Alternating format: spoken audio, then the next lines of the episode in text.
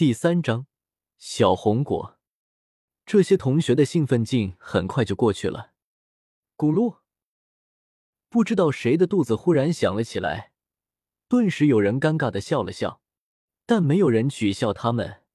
吃喝拉撒睡本就是人生耗费时间最长的事情，当即也有些人走远了一点，来到不远处方便。小霸王，怎么办？这时候，周易看向了周通，就算你说这里会流失生命力也没用，大家都没劲，走都走不动了。从同学聚会开始，一大早就开始爬泰山，爬了一整天，然后又经历了九龙拉棺的事情。中途在星空谷路上足足走了个小时，所有人都又累又饿，有食物的都拿出来吧，我去附近找点水和果子。周通沉默了一阵，直接开口说道：“我陪你一起去。”叶凡和庞博两人当即自告奋勇的开口。周通点了点头，他正等着叶凡开口，如果叶凡不开口，他也会主动开口。在狠人大帝的地盘上，只要拉着叶凡一起，多半就没太大的危险了。走了几十米，忽然周通一指远处，开口道：“你们看，那里有一个泉池。”只见在几个水桶粗的蔓藤环绕的空地中，有一个一平米左右的泉池，泉水汩汩而流，像是甘泉神露一般。而在那泉池旁边，还有十三株半米高的小树，小树叶片宽大，青翠欲滴，像是人的手掌一般，看起来就像是十三个多手小人站在那里。每一棵小树的顶端都有一颗赤红色的小果子，看起来像樱桃，但是却比樱桃大得多，活鸡蛋差不多大。三人走过去，距离很远的时候就闻到了浓郁至极的果香。这是什么果子？真香啊！不会有毒吧？走到附近，庞博看着其中一颗果子，口水都要滴下来了。叶凡也下意识的看向了周通，好似在等着周通的回答。周通随手就摘下了一枚果子，道：“这是至宝，赶紧吃了，能脱胎换骨的。”说着，他直接摘下一枚果子，示意叶凡也摘下，然后直接塞入口中。顿时，周通感觉到了一股馥郁芬芳的香气直冲五脏六腑，弥漫在周身。这是生命之轮上的划痕消失了几条。周通刚刚吃下果子，顿时感觉到了这枚果子的强烈药效，因为他感觉到自己生命之轮上面的划痕一下子少了五道，原本二十五道划痕，一下子消失了五道，只剩下二十道了。不愧是不死神药的一部分，了不得的药效啊！周通心中很激动，生命之轮上面的划痕越少，也就代表着自己的潜力越强。继续吃，周通继续摘下第二枚果子，继续吃了下去。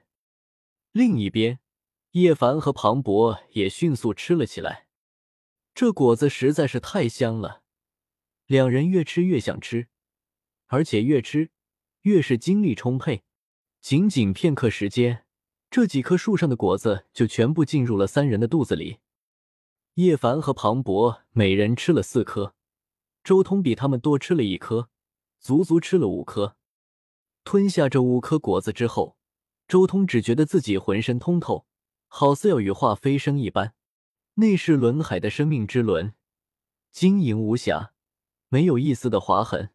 这一刻，他就像是一个新生的婴儿一般，纯净晶莹。啊，差点忘了，应该给依依还有张子林他们带几个回去。吃完之后，叶凡才猛然反应了过来，他们肯定早就饿得不行了。庞博也拍了拍脑袋，摇了摇头，没办法，这果子实在是太好吃了，吃着吃着就忘了，吃完了就吃完了。这里还有水呢。周通此刻已经蹲在了地上，右手伸神拳之中，一道晶莹的神环瞬间浮现在他掌心。在叶凡和庞博没有察觉到的时候，周通开始利用自己这十洞天神环的力量，开始吸收这些神拳。十洞天神环内部，神泉汩汩而流，很快，十洞天神环内部就出现了一个半米方圆、半米深的小池子，澎湃的生命精气开始充斥着整个十洞天神环内部。只见那白虎神药骤然化作了一只小白虎，虎头虎脑的，粉嫩的小鼻子在虚空中不断的嗅着。接着，他好似发现了什么，立即化作一道白光，直接出现在了神泉旁边，扎根在了附近。白虎神药枝叶舒展，每一片叶子都剔透生辉，伴随着蜂窝纹路，状若小白虎。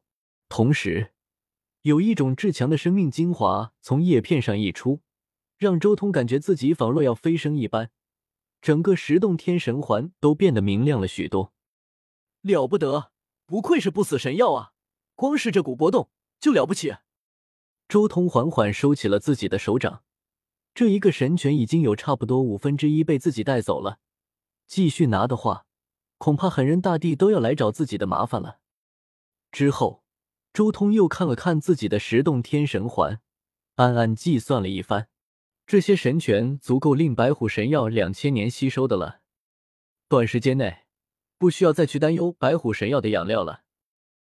就在这时候，叶凡和庞博两人喝饱之后，当即看向周通。问道：“周通，这泉水有啥讲究？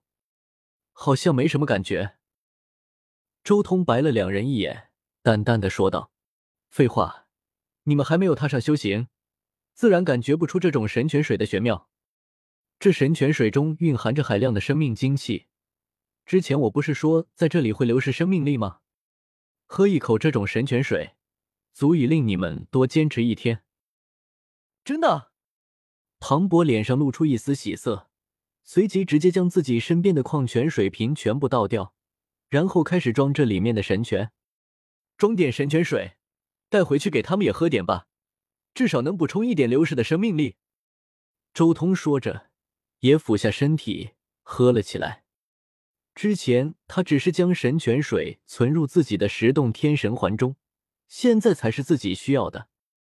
周通大概喝了一升左右的神泉水，随即他立即运转经文，开始炼化这些神泉。顿时，海量的生命精气开始迅速化作周通的神力。这些神力极强，但是周通并没有用来突破道宫秘境，而是将这些神力全部灌注到轮回镜之中。随后，他直接将轮回镜再一次照向了白虎神药。前前世，前前前世。追根溯源，白虎仙王现。周通心中默念，轮回镜上面的画面也在不断的闪耀，无数画面浮现其中，好似时间长河一般，一切都在回溯。转眼千万年，终于，一个高大伟岸的身影出现在了轮回镜上面。